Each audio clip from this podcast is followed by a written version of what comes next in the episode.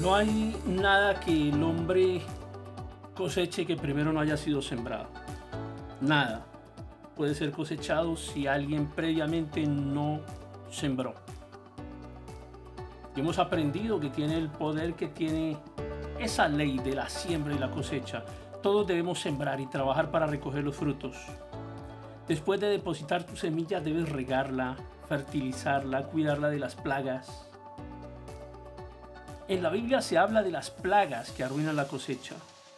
Joel dice que el Señor restituiría todo lo que se había comido la oruga, el saltón y el revoltón. En Malaquías dice que reprendería al, al devorador.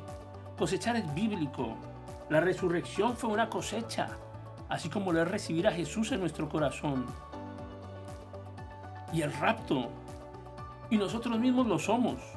Dios a través de sus profetas llama la ofrenda una siembra que obtiene cosecha.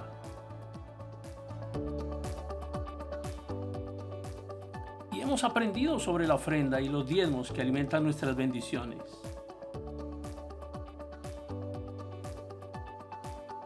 Malaquías 3:10 dice, traigan todos los diezmos al alfolí que haya alimento en mi casa y pruébenme en esto, dice Jehová de los ejércitos si no les abriré las ventanas de los cielos y derramaré sobre ustedes bendición hasta que sobreabunde.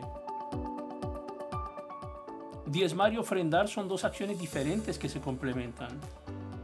Dios promete darnos una bendición que sobreabundará como un diluvio. El diezmo provoca esa bendición que se derrama, pero debes sembrar con tu ofrenda para poder aprovecharla. Y así lo enseñaron Malaquías, Joel, Ageo, Abraham, Isaac, Jacob. La clave para caminar bajo una bendición económica también está en el diezmo.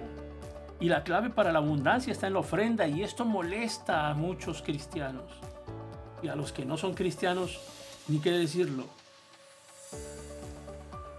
Hay que ofrendar. Porque es lo que Dios multiplicará. Cuando das te garantizas bendición. Y cuando ofrendas te garantizas abundancia. El mundo critica el diezmo y la ofrenda y trata de establecer si el diezmo es parte del Nuevo Testamento o no.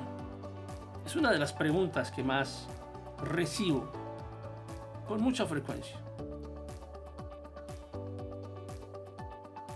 El mundo critica el diezmo y la ofrenda y lo critica más que el despilfarro en cosas mundanas como vicios, como lujos porque el poder de las tinieblas quiere negarte la bendición que implica. No te dejes influenciar por esas críticas, ya que estás sembrando en la obra del Señor, en donde sea que estés.